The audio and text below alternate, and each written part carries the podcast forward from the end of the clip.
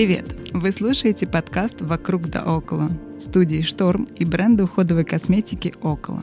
Меня зовут Мариам Каберидзе. Я искусствовед, арт-куратор, стилист, художник по костюмам в кино, телерадиоведущая и не собираюсь на этом останавливаться. В нашем подкасте мы собираем круг людей совершенно из разных сфер, которые нас вдохновляют и умеют творить профессионально – Здесь мы говорим по душам, узнаем секреты креативных профессий, герои делятся своим опытом, историями успеха, иногда дают советы и просто заряжают энергией творчества. Сегодня у меня в гостях певица, музыкант Шура Кузнецова.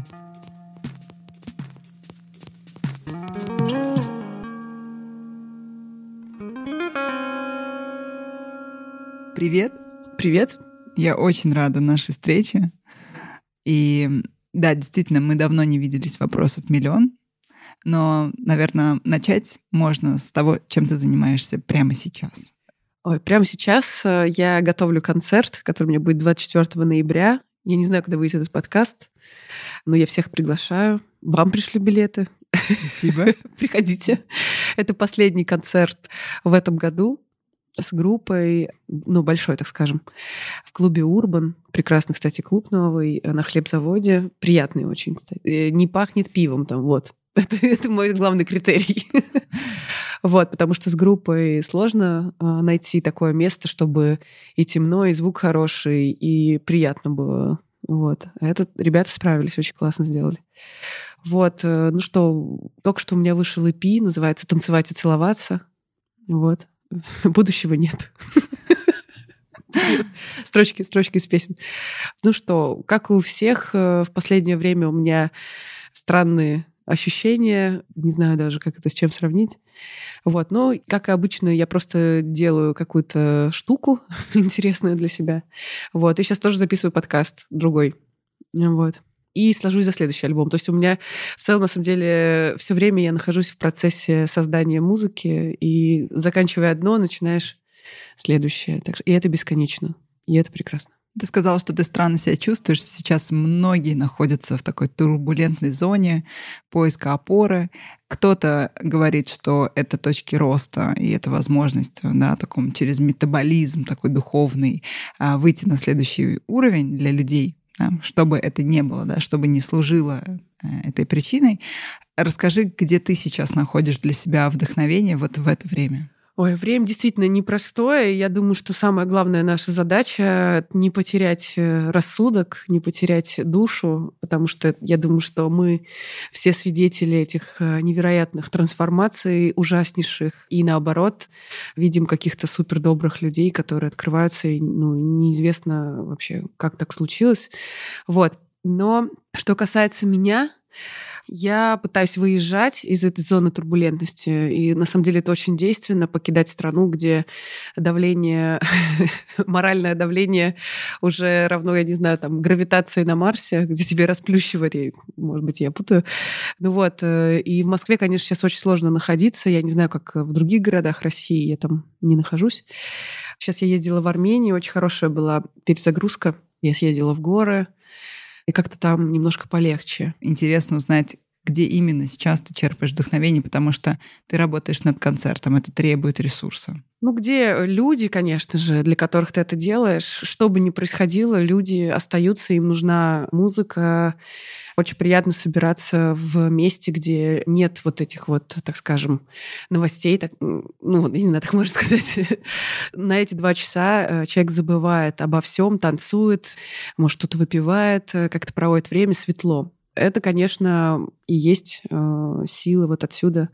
И вообще музыка это же для людей. И когда идет отклик, даже в это самое темное время, может быть, музыка еще нужнее. Я думаю, что что бы ни случилось, нужно до последнего, чтобы играла музыка, чтобы до последнего была возможность переключиться на танцы, как-то выдохнуть, поболтать э, на другие темы. Вот. Э, и не забывать, что мы люди, И все-таки все равно жизнь идет, и вот эта вот воронка, которая всех засасывает, это внешнее, а внутренний еще есть мир. Вот ты говоришь про медитацию, я думаю, что это идеальная история про когда вокруг тебя смерч и вихрь, внутри оставаться спокойным — это большое счастье. Я знаю, что за последнее время твоя музыка достаточно сильно поменялась, ты экспериментируешь, и раньше для тебя писали тексты. А сейчас ты мне сказала, что ты уже и автор. Правильно? Ну, это давно, это давно случилось, да. Случилось это в 2018 году была написана первая песня мной, называется она «Я как моя музыка». До этого я очень долго работала с одной поэтессой, которую зовут Марина Кацуба, известнейшая дама. И действительно, мы с ней выпустили два больших альбома, и это было очень хорошо, и до сих пор это такие любимые песни. Потом еще один раз э, на альбоме мне помогала художница, удивительно, художница, которая пописывает стихи, но стихи прекрасные. Зовут ее Ирина Савельева, она такой интересный, духовный такой человек. И еще по поводу авторов дополнительных я делала два кавера. Один я делала на стихи петербургских рэперов. Это Аса и Крэк, песня «Нежность», которая наделала тоже шума. Вот, поскольку... Ну, это, конечно, такой памятник петербургскому слову. И я думаю, что для каждого петербуржца эта песня какое-то вообще занимает отдельное место, и очень приятно, что она вообще случилась, и что она вот так вот произошла. И последняя вот моя работа на, на стихи другого человека — это кавер на песню «Дельфины», «Любовь». Вот она стала саундтреком к сериалу «Химера». Я не знаю, смотрела это, нет? Ну вот, э, и там, значит, любовная сцена, ну, естественно. Ну и, пожалуй, все. Круто, я тебя поздравляю. Спасибо. Расскажи про этот процесс вообще созданием песни, созданием музыки. Ты можешь немножечко нас погрузить вот в инсайт, как она приходит? Очень странно.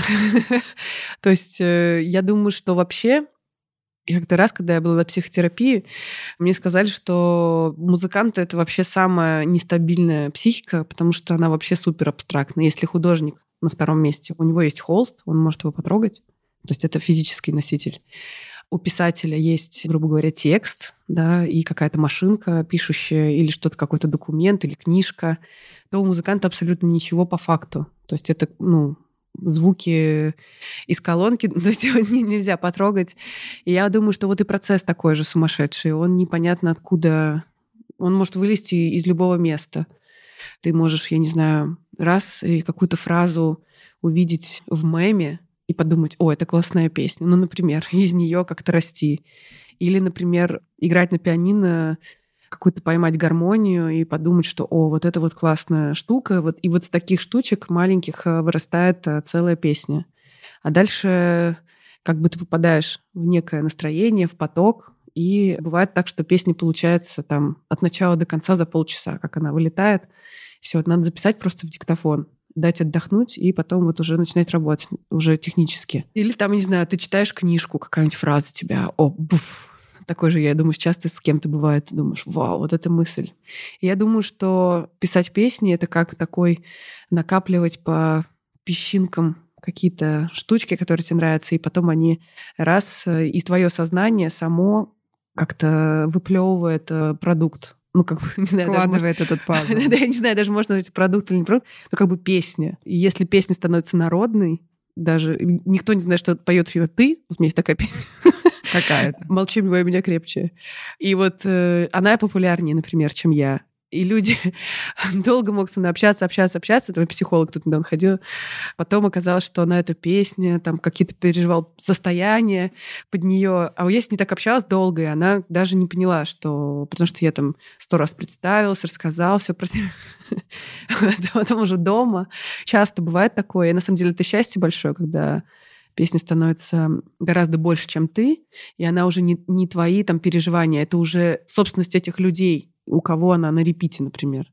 И это уже человек говорит, это моя любимая песня. Моя, он говорит. Это как будто он написал. То есть про авторство тут и про эго вопросов э, как бы ноль в музыке.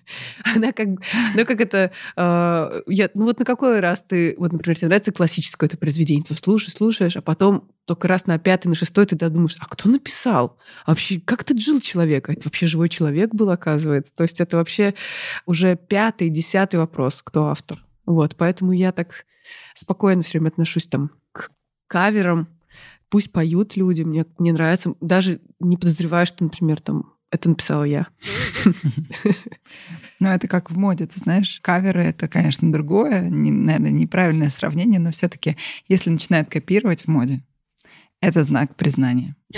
Ну вот. А как ты поняла, что у тебя есть талант? Я до сих пор в этом сомневаюсь. У меня так интересно, что последнее время, вот эти три года, это же изоляция полнейшая.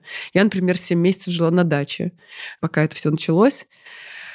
Вот. И в какой-то момент я уже поймался на мысли, что я вообще есть. Может, я вообще все это придумала. Помогают концерты на самом деле. Вот э, концерт это как такая точка, где ты, люди к тебе пришли, они э, освободили вечер. Это, кстати, очень много значит, чтобы человек нашел время, не опоздал, в московских пробках доехал, был в хорошем настроении, пел с тобой песни, и ты такой вау. То есть это один процент из твоей аудитории сможет это себе позволить доехать, там, два. Вот. А когда эти два процента, это, например, там 800 человек, то есть это, ну, это серьезная очень история, и ты чувствуешь себя там вот на своем месте. Проходит два дня, и синдром самозванца э, возвращается. И так каждый день. Слушай, ну я знаю, что перед тем, как прийти к музыке, ты вообще попробовал себя в разных ипостасях, в разных дело. сферах. Давай расскажем немножечко аудитории и слушателям про твой путь. Вот прям, может быть, начиная с детства. Расскажи, пожалуйста, где ты родилась, где ты училась, и, может быть, как твоя семья повлияла на то, как ты все-таки нашла себя? Ну, на самом деле, все началось с музыки, все ей и сейчас как бы, не знаю, заканчивается нет, но продолжается, так скажем. Родилась я в городе Кинешма, это маленький город на Волге, Ивановская область. Э, сейчас, по-моему, уже Золотое кольцо, не знаю, ну или, по крайней мере, все об этом говорят. Это такой небольшой город э, с большой водой. Э, очень много воды Волга. Там Островский, проезжая, писал свои рассказы. Есть театр Островского, там бабушка вот э, моя была директором школы. Вот. Ну и, собственно, я там росла до 16 лет, а потом устроила побег. Потому что, потому что такой человек, как я, э, маленький город — это, ну, смерть. вот. При том, что это очень красивый, приятный город с очень специфическими людьми, именно кинешемцами. То есть вот они, они особенные, вот они они, во-первых, э, патриоты большие города. Кто там остается? Очень много кто уезжает, но практически 90% возвращается обратно. Это так такой город, который тебя немножко не отпускает. Вот, э, мне удалось э, уехать, я очень рада была. Ты была где-то до побега? Ну, в Кинешме. А потом я жила в Иваново, поступила там в университет государственный на факультете журналистики. Отучилась два года, и, если честно, была немножко как сказать, не удовлетворена качеством образования. Вот я такой душнила. Ну, поскольку моя бабушка закончила МГУ, классическое отделение, такое она дружила всю жизнь с Михаилом Гаспаровым и со всякими разными академиками, там, с Валентином Непомнящим. Я все-таки от университета ждала какого-то топа. А тут я попадаю в какой-то, ну, такой провинциальный вуз, так скажем. Вот. И потом я родителей попросила, мама, перевела меня в Санкт-Петербургский государственный университет, и я уехала, собственно, жить в Петербург. И там вот действительно я ощутила, что такое университет, что такое все умнее тебя. Да. Все знают больше, чем ты точно, языков как минимум. И там я прожила в Петербурге, э, к слову, закончила с красным дипломом. Но это, наверное, больше мое везение и такой я, этот Остап Бендер. Вот. И там я жила 9 лет в Петербурге. Это были прекрасные 9 лет моей жизни. Так скажем, полностью воспитание, образование, какие-то люди. Невероятная у меня была работа. Мы делали очень много разных классных штук. Чем ты занималась? Я... Твоя первая работа? Ой, первая работа была ужасная. Не буду про нее рассказывать. Они все время, мне кажется, переворачиваются.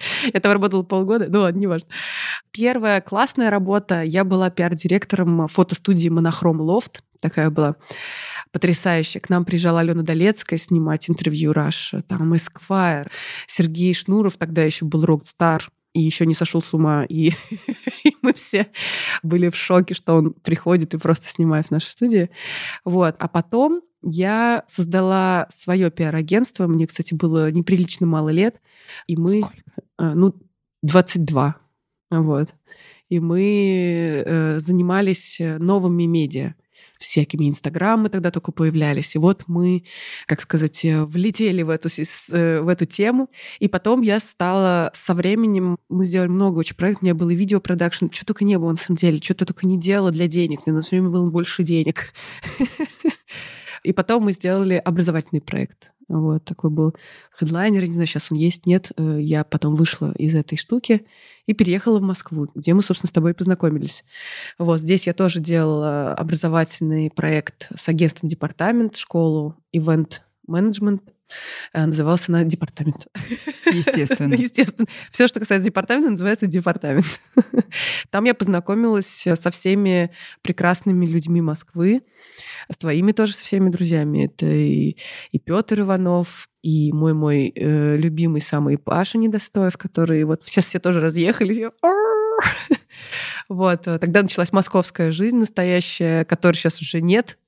Я думаю, что это вообще вы попали в какое-то золотое время э, вечеринок с понедельника по воскресенье включительно. Да, я помню это время. Верните, пожалуйста, хотя бы ненадолго. Да, я помню, как ты в понедельник мог начать пять мероприятий объехать, везде фри алкоголь. В какой-то момент ты понимаешь, что ты уже не справляешься, что организм не справляется, но очень весело было. Да. Ко мне приезжала вот в то время родственница из а, Саратова, моя любимая троюродная сестра, которая походила со мной вот по всем этим мероприятиям и сказала, ты знаешь, я решила, я переезжаю в Москву. Мне это подходит. Это, мне кажется, э, невозможно даже рассказать, э, вот как это было, потому что Вроде бы в Петербурге было очень интенсивно, но нет, вообще. И я помню момент, когда здесь очень много петербуржцев, и в Петербурге была такая тема, что все говорили, ой, Москва, это, ну, это слишком, типа. И вот все, кто живет здесь, все такие, да-да-да-да, и уезжали обратно в Москву. И я помню этот клан петербуржцев, который не признается, что в Москве круто, на самом деле здесь было очень круто. Ну, а все-таки Петербург versus Москва с точки зрения творческого процесса сейчас для тебя Разве не лучше? Говорят, что лучше, музыканты конечно. все любят Петербург. Нет, Петербург э, очень тяжелый для того, чтобы ты зарабатывал музыкой. Это очень тяжело. В целом, если у тебя получается жить в Петербурге и зарабатывать в Москве, это джекпот. Но, например, у меня давление в Петербурге такое, что мне надо постоянно... Знаешь, это 50 грамм коньячку. я такой человек, что я не могу даже собраться. Пять чашек кофе, коньяк, вино, и ты там уже, ну, реально очень со здоровьем, потому что давление очень серьезное. И Нева, она но это я тут недавно прочитала, что она на самом деле меняет очень э, постоянно климат. То есть в день меняется несколько раз погода, и ты быстрее стареешь. Тебе это не подходит. Мне это не подходит. Да, но в Москве сейчас тоже как бы я не могу сказать, что благостно. То есть я думаю, что хорошо там, где у тебя идет музыка. Вот. Раньше она шла в Петербурге, да, это было круто. Потом я переехала сюда, пошла другая музыка. Но это тоже классно, интересно. Но когда она пошла? Расскажи, когда началась музыка? Когда в 2014 году. Я еще жила в Петербурге. У меня вполне себе был такой плотный график, э, но я поняла, что немножко у меня это течет крыша. И если я сейчас не займусь э, самореализацией по-настоящему, то как бы дело плохо будет. Вот. Э, и я вернулась в музыку, которая занималась с 5 до 15 там, каждый день. Очень серьезно. С 5 до 15 лет. лет. Да, ну вот я получила несмотря на то, что маленький город, достаточно серьезное музыкальное образование, поскольку у меня бабушка такая, она как бы... Но она не могла мне дать плохое образование. Она каждый урок со мной ходила и учила там все. И потом у меня была прекрасная учительница Ольга Васильевна Пророкова, такая тоже легенда, она основала эту школу. Такие, знаешь, когда в маленьком городе, вот вроде как бы все странно, какие-то есть единицы. Там вот эти единицы, это они решают абсолютно все. То есть если ребенок туда попадает, то как бы он мастер потом. Вот. И ну вот как-то мне повезло с преподавателями. Ну, бабушка там, конечно, не очень-то везло. Меня засовывали именно к тем, к тем, кому надо. Я вернулась в 2014 году, поняла, что надо Единственное, в чем я понимаю, это музыка. Вот, потому что я пошла на концерт Юрия Тимирканова в классическую филармонию, такой дирижер и легендарнейший петербуржец. И на этом концерте я поняла, что я слышу весь оркестр, понимаю, что кто играет, куда это вообще и почему я вообще другим занимаюсь. У меня случился такой инсайт, после которого я позвонила бабуле и сказала, все, обратно. Она говорит, ну, слава богу, можно умирать. Ее, ее как бы план на мою жизнь сбылся. Я, кстати, такой единственный в этом плане внук, который выполнил программу и высшего... Знаешь, такие есть. Этот бабушкина конфета. Не подвела. Вот. Э, Все сделала, да, как надо.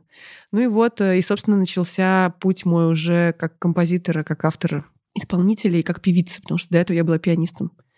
Вот, всю свою сознательную жизнь. Ну, это очень было интересно, потому что в Петербурге действительно много людей, у кого можно учиться. А, я ходила на джазовый вокал, пропадала в этих джазовых клубах. Мы там и пели, и что угодно. Там. Просто я знакома с гигантским количеством музыкантов. Мы потом и джемили, и собирались. И вот стали. Потом я встретила Марину. Мне понравились очень ее стихи. Они как будто я написала. Вот такое было ощущение от нее. Ну и как-то это все закрутилось, завертелось, и вот уже альбом, и я там первую половину дня работаю как руководитель, а потом еду на студию и там до ночи сижу. И вот так я жила как двойной агент очень долго. Вот. А потом уже начались концерты, и тут пригодилось, конечно, вот то, что я пиар-менеджер. Я не знаю, как музыканты обычные это справляются, но это очень тяжело. То есть это не для слабонервных вообще продажа, аренда, привоз, завоз. Это страшные риски. Да, да, да. Ну, я, у меня были концерты, которые, например, минус 700 или там миллион потратили и забыли. Ну, хорошо, Зато вот как было красиво. И таких концертов было у меня очень много, потому что я как бы люблю зарядить уж, типа делать так делать. А раньше как было? Пришел большой продюсер, взял маленького щеночка, условно талантливого человека, и сделал из него звезду. Сегодня эта схема работает? Я не знаю. Со мной нет. Я не знаю. Ты знаешь, сейчас появилось какое-то расслоение миров, очень большое параллельных реальностей. Особенно вот после февраля ты вот так вот раз смотришь, какие-то еще продюсерские центры, если такой, ну там, какие-то они песни записывают все вместе патриотические, да, ты смотришь, господи, вы все еще живы, боже мой, они еще и все собирают. То есть это вообще, да, есть э, вот эти вот, э, как дети с горячим сердцем, типа Земфира, Оксимирон, раз уехали Ваня, Нойз там, да, и они продолжают своей командой также собирать, но все эти ребята, вот вторая группа, да, они все главные в своем бизнесе, всегда. То есть это очень такая интересная штука, что все-таки наступило время людей, где музыкант босс. Вот. Баста, например, там, да, но ну, большой, большой человек, большой начальник. Я думаю, что он тоже разбирается и в юридических вопросах, и вообще во всем. А есть, конечно, какие-то еще вот эти, ну, как сказать, ну, старые схемы. Но они везде есть. Э, и ты такой удивляешься, раз в какое-нибудь место приходишь, ой, оно все еще работает, и там все еще как бы по этим законам все еще раз... такой, вау. Это как ловушки времени. Вот есть супер там NFT уже улетело там, да, а есть средневековье. Ну, и все. И вот э, вопрос, где ты, что ты хочешь. Вот. Можно и так, и так можно в биткоинах билеты продавать, ну, по факту. Или там э, выступать э, в какой-нибудь метавселенной, брать в аренду там клуб. Вот я сейчас в полном серьезе разговаривала об этом э, с подругой. Она делает метавселенную и сдает клуб в аренду. Я говорю, чем это отличается от обычной жизни? Она говорит, ничем. в этом и суть. Я говорю, ну ладно, хорошо, сделаем, ну, прикол. Вот. Будет концерт в метавселенной? Да, будет. Вот я готовлю новый альбом как раз с 3D художницей, великолепнейшей Юлей, но потом про нее как-нибудь расскажу. Да, конечно, этот новый мир, он завораживает эти новые возможности. И вообще какая-то у меня прям аж мурашки все время от этого. Вот. Но опять же, это просто новая форма выражения. Все художественные, так скажем, золотые сечения сохраняются. Вот. Вопрос, э, я думаю, что таланта и объема таланта связано с тем, как художник взаимодействует э, со временем. Если художник э, понимает, что вот сейчас это время и надо вот так, он, конечно же, взлетает э, во всяких там историях. Если художник, например, там, я был барокко и умру барокко, и я буду за это там бороться. И он становится как бы невостребованным, потому что время ушло вперед. И это не значит, что все должны, ну, как бы бежать за временем. Нет, просто время дает какие-то новые границы, новые не знаю, там, например, я никогда не думала, что я могу открыть компьютер и сама все написать. Но это же только в этом времени возможно. Это невозможно было 15 лет назад, там, 20 лет назад. Это возможно сейчас, потому что сейчас созданы такие программы, которые даже блондинка может такая сказать, о, соберу студию, ха-ха-ха, буду писать. Ну, серьезно. Ну, вот так вот. Мне заняло это там полгода. Я там смотрела туториалы в Ютубе, то есть э, ходил к своим друзьям, клянчил, говорю, так, ну-ка покажи, что ты там делаешь. Писал альбом, и э, смотрела все время, там, вот Витя Исаев мне помог, и Денис Антонов. И на самом деле, представляешь, что любой музыкант может записать сторис, и она взлетит в интересное в ТикТоке и наберет 4 миллиона просмотров. А раньше это надо было вложить в это куда-то с кем-то переспать, с каким-то продюсером, он тебя должен будет унижать, э, потом, значит, петь песню, которую ты не хочешь, в лифчике, в котором тебе не нравится.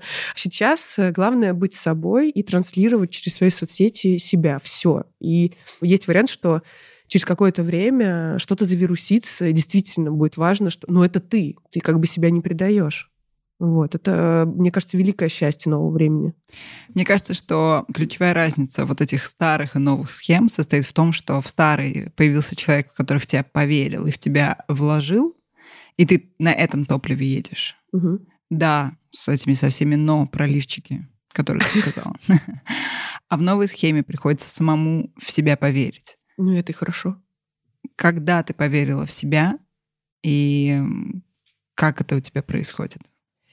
Мне кажется, что душа, когда приходит, она уже знает, кто она. И тут нет такого, что вот я там шла по улице, упала, и вот после этого я в себя верю. Нет, не так происходит. Мы все знаем, кто мы есть на самом деле. И как только ты чуть-чуть даже просто повернешься в ту сторону для того, для чего ты создан, у тебя мурашки такого уровня возникнут. Это, это как ток, это невозможно. То есть это коннект. И вот тут надо просто к себе прислушиваться, и все. А так, ну, не знаю, ну, просто сейчас ты смотришь, там в Инстаграм столько талантливых, молодых и не очень людей, и все выкладывают. Это как бы просто наш уже так сказать, ну, повседневная наша жизнь. Мы что-то делаем, мы это выкладываем, как-то уже никто не рефлексирует там. Я не буду снимать фильм, потому что я не сниму, как у Филини. Вот это я слышала в университете много раз. Я говорила, зачем как у Филини, сними как у себя. Сними про нас. Ну, грубо говоря, там, вот мы все общаемся, вот сними про... Ну, типа, это интересно хотя бы нам, для своих друзей. И я думаю, что в этом и есть ключ. И круто, что сейчас, наоборот, ты как бы чем больше к себе повернешься, чем больше интуитивно будешь как ты, вот именно как ты, не как где-то там правильно, это не выстреливает, а правильно там вот, вот ты там, тебя бросил парень, вот напиши об этом песню. И вот она раз, и все, вся Россия ее слушает. И вот в этом, кажется, что суть интернета и вообще нового времени. А какие советы ты дала бы молодым музыкантам? Ты, кстати, себя причисляешь к молодым музыкантам? Ну, пока да. У художников я знаю, все просто. Художник до 35 — это молодой художник. Художник после 35, даже если он только начал... Ну, это и джин все. Ну, я, слушай, я вообще считаю, что можно начинать и в 40, и в 45, и это все будут молодые музыканты. Пока не, не умрет человек, в целом он молодой художник. Так уже. Да, поэтому мы, на самом деле я очень радуюсь, когда вижу блогеров там 60 плюс, потому что это очень красиво, и как они модно, ну, вот эти женщины, да, ты там просто, ну, я не знаю, можно влюбиться. То есть это возрасты тоже не существуют, так же сейчас, как и... Мне гораздо интереснее э, смотреть человека с историей в морщинах и глазах. Для меня это уже является произведением искусства э, сам человек, что он это делает. Например, там какой-нибудь, как это, не помню, дедушка такой был, который на рейвы на все ездил с бородой. Про него много кто сделал. Он сам произведение искусства уже как факт. Начинающим, давай так, кто только начал. Я считаю, что надо максимально быстро реализовывать то, что у тебя внутри. Вот пришла идея, реализовал, выложил. Она через два дня покажется, что какая-то не такая, в этом и суть ты дальше уже раз другую с этим опытом, и вот быстрее, быстрее, быстрее, быстрее, как можно не больше. работать в стол. Нет, все выкладывать, не бояться, не стесняться. Люди все равно ничего не запомнят, они запоминают только то, что либо им очень понравилось, либо совсем раздражало. Между никто ничего не запоминает. Это как это, как магия, гипноз. Ты можешь выкладывать средних штук, там, ты потом раз что-то выстроишь, такие, ты всегда так все делал. То есть, э, ну, вот ты просто себя проанализируй, клочковое сознание очень, то есть большой очень поток, какие-то только очень яркие штуки человеческое, э, потому что у тебя своя жизнь, у тебя своя семья, у тебя свой поток идет, а тут тебе кто-то вливает, и ты такой, ой, все, все, это неинтересно. Только очень яркое, поэтому не бойтесь критики в целом ее нет, кроме как в вашей голове. И просто надо... Пришла идея, выложили э, следующее, следующее. Не думать, меня должны покупать за миллион долларов. Это должно быть вот так. Это все придет тогда, когда придет ну, пока что это касается и художников, и организаторов мероприятий, ну, всего. Вот нравится что-то, какая-то идея возникла, вот ты, например, занимаешься йогой или там занималась там, да, раз возникла какая-то у тебя идея по практике какой-то, ты раз провел ее хотя бы на 10 человек, уже круто. И потом раз, раз, раз, и ты уже понимаешь, что вот эта твоя аудитория, которая от тебя уже ждет твоих идей, она уже гигантская, и ты уже какой-то там деятель. Поэтому делать, работать, вот именно свои идеи. Кстати, вот есть хорошая книжка, недавно прочитала Дэвида Линча «Поймать большую рыбу». Она 40 страниц. Потрясающе. Вот он это тоже рассказывает, что ну просто медитирую и потом воспроизвожу то, что я там видел. Больше он ничем не занимается. Да, он же отец трансцендентной медитации. Да, да. вот. Ну и вот. А ты самокритичный человек? Очень. Поэтому мне любая критика кажется все время, ну, недостаточно. Я просто сама себя могу так ушатать просто э, серьезно. Но есть несколько стадий. Вот есть стадия, когда ты пишешь что-то, там я себя никогда не критикую, наоборот, я радуюсь и все. Потом есть стадия, где ты выбираешь, и там действительно, ну то, что ты выбрал, ты должен очень сильно похвалить. Вот, и сказать, вот это очень круто, это выпускаем, это просто вообще взорвет. И чаще всего я угадываю. И какие-то вещи, да, действительно, раньше мне не хватало сил убрать. Я сейчас чувствую, что надо было, да, вот это надо было тоже куда-нибудь. Но с другой стороны, потом какой человек приходит и говорит, вот эта песня самая лучшая, и ты такой, окей, ладно, хорошо. Вот. Все потом начинает э, жить вне тебя, как ты рожаешь ребенка, но он же не ты. Это отдельный человек со своей судьбой. Ты можешь там поприсутствовать э, лет 17 в его жизни, и все, дальше пока тебе надо уже отпускать.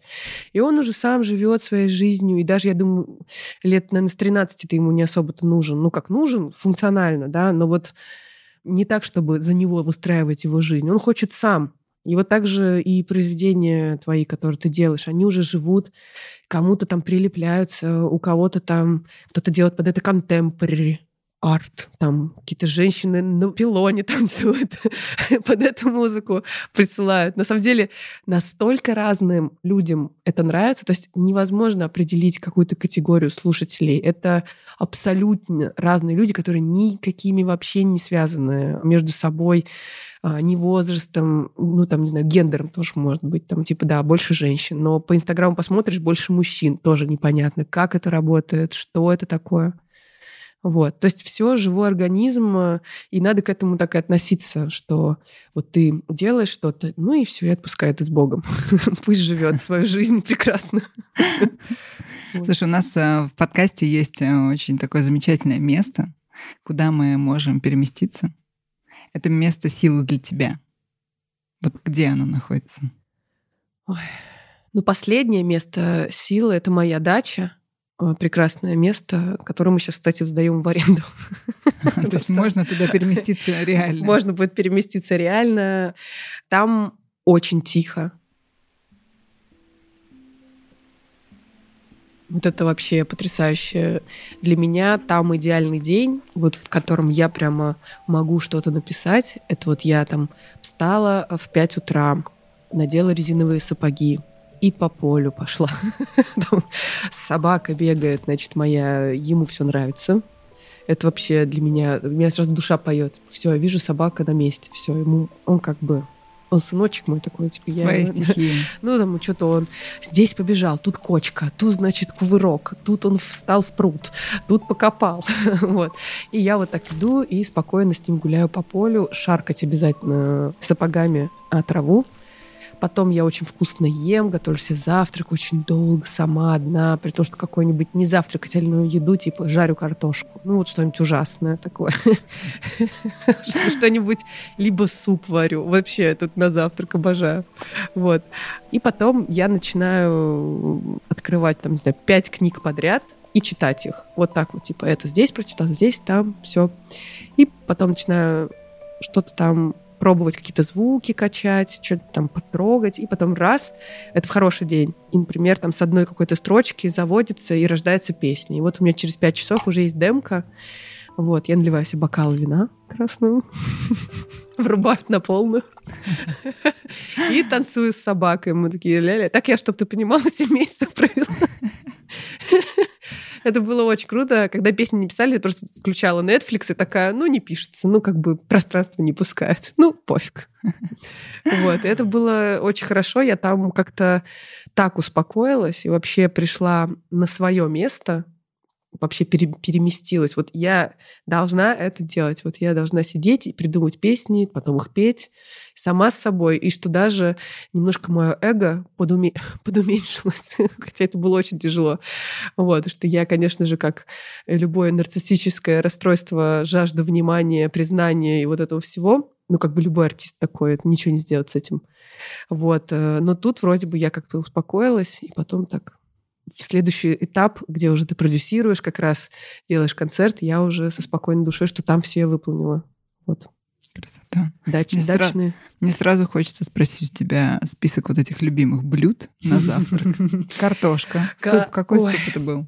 Я люблю сырный суп готовить очень. Ой, он очень калорийный. Что я еще люблю? Хм, хороший вопрос. Ну, вообще, я очень много супов люблю, разных, томатный. Вот сейчас я обожаю с сыром, очень вкусно, мне нравится. Но с утра э, завтракательные, да, просто это, это правило, это неинтересно. Я вот люблю бокал просека и суп. Идеальный завтрак. Вот. Э, ну, вот сейчас я еще там захожу, какую-нибудь булочку беру, кросса. Но это я с собакой гуляю. Понимаешь, собака — это традиция каждый день одно и то же. То есть это как у тебя день закольцовывается, как день сурка каждый день. Потому что собака требует одного и того же. Мы приходим, берем кофе. Она требует просека с булочкой. Да, ну просека он тоже любит, э, когда я выпиваю. Вот. Но сейчас я не пью, у меня аллергия. Ну что еще? Да на самом деле классный завтрак, когда вот мы, э, я там, мой парень, и вот все вместе. Тогда все что угодно. Тогда все вкусно. Вот. Еще у нас есть небольшая рубрика от около, и я не могу не спросить про твою фарфоровую кожу. Фарфоровую? Да, она у тебя всегда идеальная и фарфоровая. Ну, это из моих личных наблюдений. Дамы и господа, да, передо мной сейчас сидит Шура Кузнецова с фарфоровой кожей. Ты что-то делаешь для этого или это генетика? Ничего не делаю. Ну, это генетика. На самом деле так отвечают модели, которые всегда что-то на себя намазывают. И знаешь, когда спрашиваешь, почему ты такая худая, она говорит, да генетика, и ты просто ненавидишь эту женщину. А, типа, в смысле? Что это? А, слушай, я на самом деле, я думаю, это связано с едой. Поскольку... Сырный суп все-таки, да? Сырный суп. Не, ну это вот прям я тебе такие прям супер классные дни рассказала. Так-то обычно я пытаюсь все время, конечно, худеть, как и любая здравомыслящая женщина. Не знаю, даже вот с, с кожей такая история, что у меня в переходный возраст даже прыщей не было. Это вот сейчас, это, сейчас точно все начнут ненавидеть меня. Вот бывает такое. Я знаю, что таких людей достаточно много. Ничего не делаю. И, кстати, удивительно, что... Ну, нет, у меня есть э, там крем какой-то увлажняющий, самый жирный. И вот я им намазываюсь на ночь. Типа, сам, самый жирный возьмите, возьмите, намажьтесь, и все. И я еще не крашусь обычно. То есть я никогда... Вот я крашусь на концерты, да, действительно, я делаю тон или на съемку. Это достаточно редко происходит. А так обычно я просто как выгляжу как собачник все время. То есть как есть, так и пошла. Вот. Собственно, все. А, я крашу белые волосы. Это подсушивает кожу и не дает ей... Вот, кстати, это интересный факт. Что крашеные волосы влияют на кожу? Да. Ну, я же в супер белый крашусь. Это всегда такой ты когда, я не знаю, сейчас все блондинки поймут, это достаточно больно, когда ты крашишься в белый, дерет кожу, серьезно. И потом Я когда долго не крашусь, вот когда у меня там, полтора месяца, например, там отрастают корни, начинают, может быть, э, начинает какая-то она такая становится более жирная кожа. А потом я начинаю краситься, и она просто сразу вот в такое состояние приходит. Вот, Вау. кстати, может быть, потому Лайфхак что... Лайфхак для людей с жирным типом кожи. Да, можно покраситься в блондинку, и вас подсушит. Да серьезно, я не шучу. Я в шоке. Ну вот я не знаю, как это работает. Я со своим парикмахером это все время обсуждаю. Она говорит, да-да-да, это так и есть. Вот сейчас тебя подсушит. Вот. Как ты ухаживаешь за лицом? Хожу в парикмахерскую. Да, хожу в парикмахерскую. Крашусь в белый. На самом деле еще белый цвет волос э, немножко имеет э, этот визуальный обманный эффект. Он как бы высвечивает. А, я думаю, что все блондинки сейчас э, расстроятся, что это рассказываю.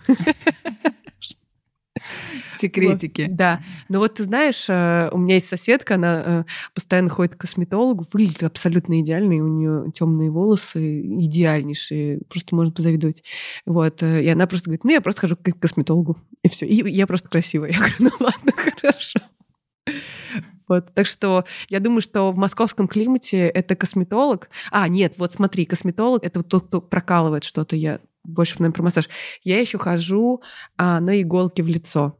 Тибетская медицина. Акупунктура. Вот, да. Там 60 иголок вставляют вот так в лицо, типа все прокалывают. И потом э, весь отек, э, и ты как бы как не знаю, лет 10 скидываешь. С ума сойти. Да. Это что... ты делаешь для чего? А просто вот э, я же не хожу к косметологу, потому что я их не очень... Я боюсь, что они все время мне вколят что-нибудь куда-нибудь. Пока ты не видишь, да? Только глаз закрыл. Я, меня косметологи все время говорят, тебе бы лоб уколоть. Я говорю, подождите, это моя мимика, я так родилась. Э, а у меня мама, она всегда говорит, ничего мы делать не будем. Я буду стареть красиво, и ты тоже. Вот как есть. Типа, вот такая подвижная мимика, вот так. Я еще очень много смеюсь, у меня постоянно, типа, мимические морщины. Носогубка. Да, я просто, я хохочу просто с утра до вечера. Я могу одна дома хохотать, просто вот ты такой человек. Вот. Ну, кстати, радоваться тоже помогает. Э, мне кажется, для того, чтобы хорошо выглядеть, надо радость, непобедимая сила. Вот тут книжки, видишь, за нами. Конкордия Антарова. Ну вот, могу тибетскую медицину, да, для лица. Сходите, попробуйте, вдруг вам тоже так будет помогать. Круто, да. Я слышала, что как раз, да, от отеков а, иглоукалывание — это супер. Мне нравится очень ходить на иглоукалывание, и вот у меня еще постоянно аллергия, и вот там прокалываются вот эти в нос штуки, и ты сразу дышишь. Мне очень нравится это. Вот. А что, что для тебя красота? Ой, красота не знаю, у меня, честно сказать, э, интересная очень психика, потому что я вот где-то с человеком первую встречу, да, я могу посмотреть, о, рубашка там, да, вот м, интересно.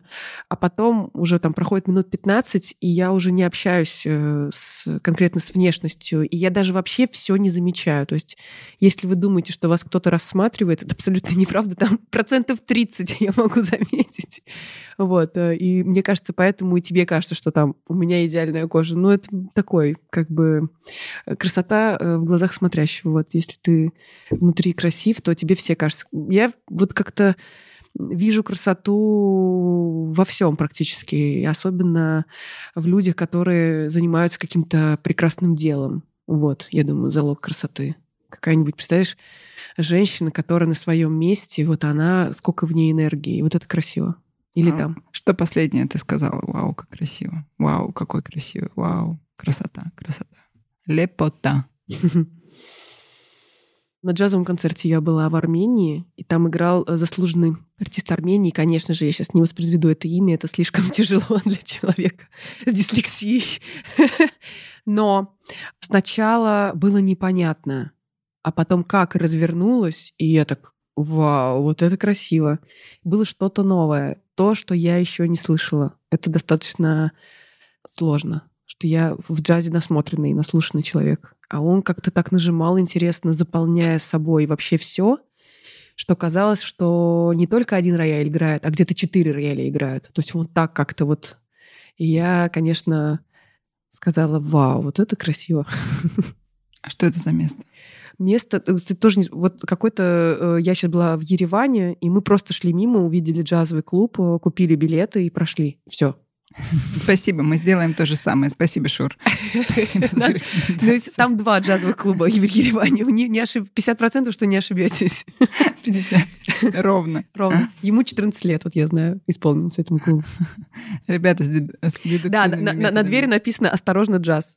Вот, точно Ура! теперь. Выманила. Ребята, я старалась. Вы понимаете, как я старалась? Да. Ну вот с названиями, да, не, не все гладко. А у тебя есть муза? Кто твоя муза? Кому я пишу песни? Кто тебя вдохновляет? У меня есть соавтор. Это моя собака, естественно. Бедный. Он с нуля до, до прямо до мастеринга все слушает столько же, сколько я. Я даже не знаю, что в нем там творится. Я когда на него смотрю, у него такие глаза закатаны, типа, боже, когда это закончится? Это что по 58 тысяч раз. Это... Ты указываешь его в титрах? Нет, он, он все знает и так. Это у собак нет эго, чтобы ты понимала. Это только у поэтесс. Так это сейчас, сейчас опять потом меня отменят. Так, муза. Ну, конечно, мой парень. Пишу о любви ему. Сколько я ему песен написала. Ужас. С ума сойти. Ну вот все самые красивые, вот моему нынешнему парню, все самые... Раньше я писала только когда уже развод. Или там все. Дальше mm-hmm. шли там «Goodbye, дурак» песни, ну вот такие. Типа, как сказать, э, не очень позитивные. Вот, и у меня была на самом деле целая установка и запрос о том, чтобы писать не от того, что мне плохо, а от того, что мне невероятно хорошо. Вот. И когда я встретила Андрея, я ему сказала, что смотри, если так не будет, так не надо мне. Задача серьезная. Он сказал, ну, как-то будем стараться так вот. И в целом э, выполнил свою функцию что захотелось писать от того, что очень сильно хорошо, и захотелось эту энергию, как сказать, э, немножко ее заточить, плохое слово, вместить в песню, и чтобы она жила гораздо дольше, чем я, и уже как бы туда уходила, потому что э, в основном до 2017 года, ну вот, грубо говоря, два первых альбома, это были такие, как сказать, для разведенок, я их называю, альбомы для разведенок. И действительно в какой-то момент стала меняться эта аудитория, это очень классно. И вот с последним альбомом аудитория начала молодеть. То есть стали приходить какие-то такие молодые, светлые, модные ребята. И вот я поняла, что я на, на правильном пути по звуку, потому что это же звук, все, он как бы либо модный, либо не модный. Вот. Э, и я поняла, что, собственно, сотрудничество с самой собой — это самое продуктивное сотрудничество, которое было за всю жизнь. При том, что я работала с потрясающими саунд-продюсерами. У меня был Миша Тебеньков, невероятнейший саунд-продюсер, большой очень э, мультиинструменталист. Потом был вот Феликс Бондарев, тоже такой известный. Потом был Витя Исаев, который вот с монеточкой у них, проект «Монеточка». И это все такие люди, у которых я училась, но вот этот матч произошел, вот именно, что вот это внутри, это потом ты и слушаешь. Это вот как раз, когда я села сама. Вот. Так что я всем советую попытаться суметь все делать самому. Это такое, на самом деле, другое ощущение э, самодостаточности. Вообще я, я за то, чтобы художник был самодостаточен в этих во всех делах.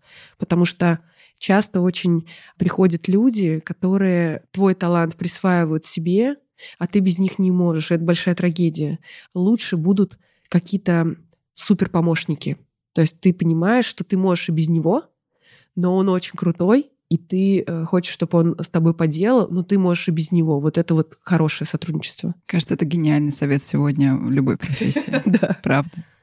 Я думаю, что еще тоже такая штука, что надо стремиться к своей мастерской. Когда у тебя есть пространство, где ты создаешь что-то, неважно, куртку, музыку, чай гранулируешь, я не знаю, ну все что угодно, какое-то что-то ты делаешь, и в это пространство никто не может, например, твоей семьи ворваться, вот это тоже залог э, того, что ты сможешь э, сделать что-то большое. Потому что очень часто люди такие, я ничего не могу делать, а ничего не можешь сделать, то, что у тебя негде это сделать. То, что у тебя там, вот ребенок, э, я там своими племянниками там провожу два дня, я думаю, господи, куда спрятаться? Я вас очень люблю, но вы очень громкие. Это невозможно писать там, да. Это про мам, которые должны что-то действительно после рождения ребенка, чтобы не впасть в депрессию, что-то делать, что-то создавать. Это очень важная история. Так же, как и мужчина должен что-то создавать бесконечно, но семья — это такая энергия иногда деструктивная, иногда она такая, как бы надо отдыхать. Вот. Надо отдыхать, но вот э, недавно, когда со мной случилась семья, я поняла, что это большой источник. Конечно, безусловно. Да, Если он тебя не, да. как сказать, не подминает под себя, конечно, это может быть самый большой. Да это и есть тот самый большой источник. Но вопрос, как люди к этому относятся и менеджерят. Ну вот да, это тебе понятно, когда ты там помедитировал, все внутри разложила, там это все туда, туда, это, это уже как бы уже ресурс есть. А есть мамы нересурсные. И вот чаще всего ключ к ресурсу — это вот такая какая-то мастерская своя, где ты можешь, ну, все что угодно поделать. У твоей знакомой мы можем арендовать такое пространство в метавселенной? Конечно, естественно. Метавселенная для этого и создана, что ты раз-раз, и в метавселенной ты другой человек. Это мечта, это мир Дикого Запада. А о чем ты мечтаешь сейчас? Ой, я мечтаю... На самом деле у меня очень, э, сказать, буквальные мечты. Они нематериальные. Потому что я вообще, кстати, не умею мечтать там о новых кроссовках, у меня не получается. То есть я как Просто бы, ну... идешь их и покупаешь, я поняла тебя. еще, еще круче, мой парень просто берет их производит. Это просто идеально. Я говорю, я хочу вот такую кофту. Он такой, окей. Это вообще стало просто как-то прекрасно, потому что мне кажется, сейчас у нас в стране нет такого, что тебе что-то нравится, и ты можешь пойти прям купить. Вот именно, что тебе нравится. Это вопрос? Не, ну, это последние реальности наши. То есть, э, когда куда-то ты едешь, да, действительно, у тебя есть этот момент покупки. А я вот так не помню, чтобы я в Москве куда-то пошла прям серьезно в магазин. Что не помню, сколько лет так я не ходила. Ну вот где-то мне нравится. Там я вот пошла в Париже в магазин. И такая, вау, я иду в магазин. Это просто вообще целый аттракцион. Даже если ничего не покупаю, это прикольно. Вот. Это а часть путешествия. Да, а тут э, ты больше всего пытаешься какие-то там 10 э, пар носков здесь, там это, ну как-то функционально подходить э, к вопросу к этому. Вот, о чем я мечтаю. Я сейчас э, пишу новый альбом, и я вот мечтаю, чтобы он сложился, чтобы... Э, я вообще пока не понимаю, я знаю, что он очень глобальный и большой. Вот. И я а знаю... Что это значит, прости? Что значит глобальный большой? Ну, что... В каких мешках?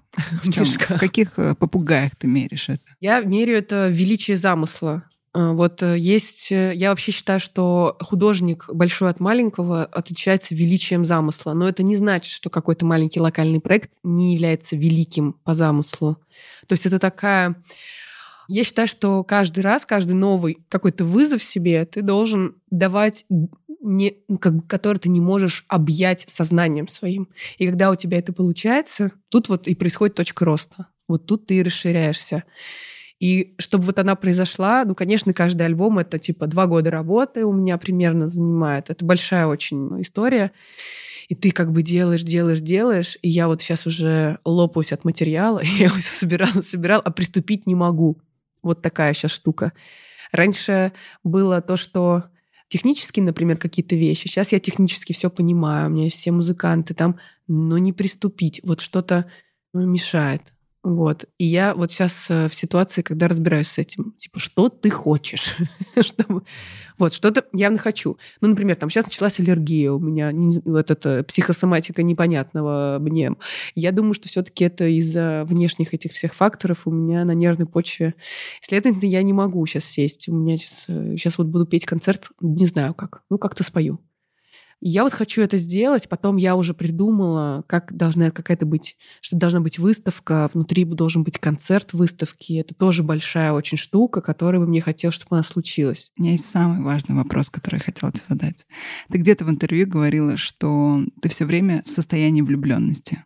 Так и есть. Не, ну были, конечно, времена темные.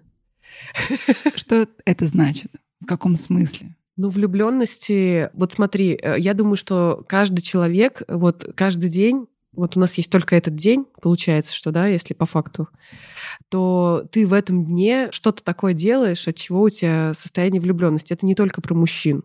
Хотя я влюблена в своего парня страшно. Все-таки и про женщин, да? И про женщин, ну, конечно. Ну, вот, например, встретилась с тобой, уже, вау, весна внутри, давно не виделись, ты красивая, пришла, приятный человек. Ну, вообще, как бы люкс. Ну, или ты, например, раз, не знаю, я вот глажу собаку, и мне от этого я просто улет просто какой-то происходит, любви.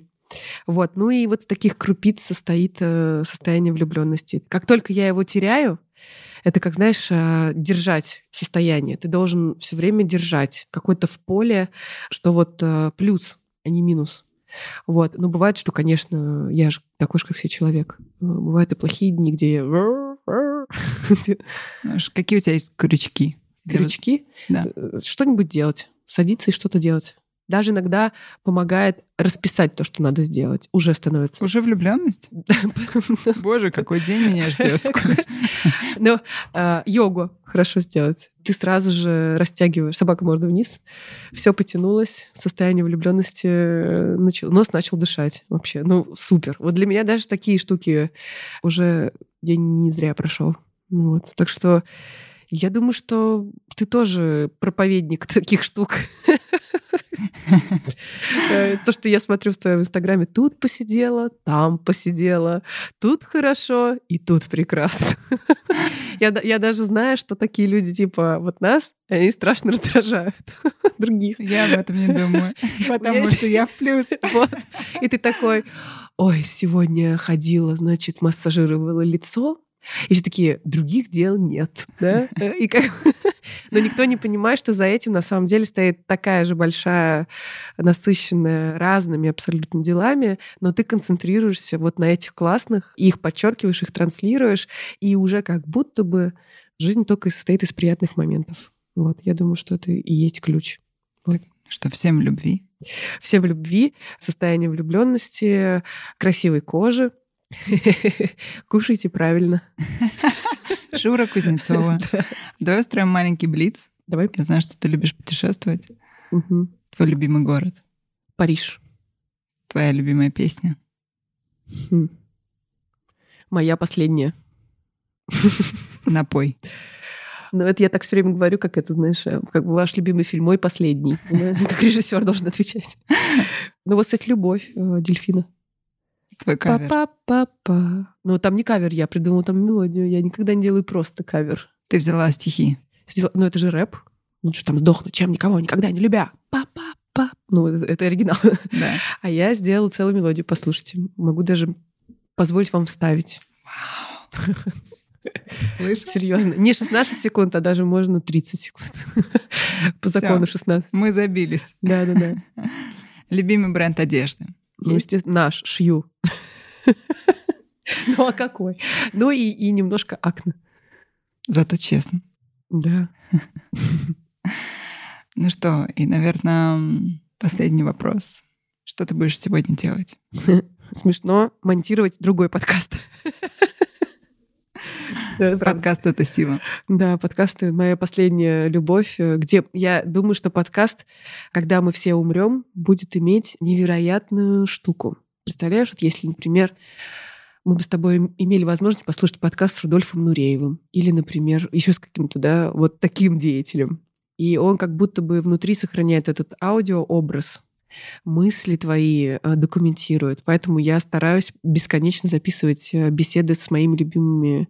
Вот у меня сейчас был с Полиной Хей подкаст э, «Дай обниму» прекраснейший. И сейчас будет с моим другом-композитором Рамазаном Юнусовым. Мы вот будем с ним по полтора часа рассуждать про музыку, смыслы, как его создавать музыку.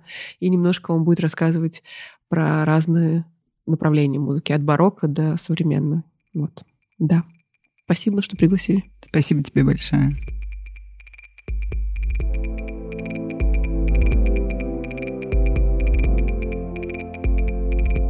С вами был подкаст «Вокруг да около» студии «Шторм» и бренда уходовой косметики «Около». Слушайте новые эпизоды во всех подкаст-плеерах каждые две недели. Оставляйте оценки в Apple подкастах, подписывайтесь на нас везде, где это возможно, и рассказывайте друзьям. До встречи!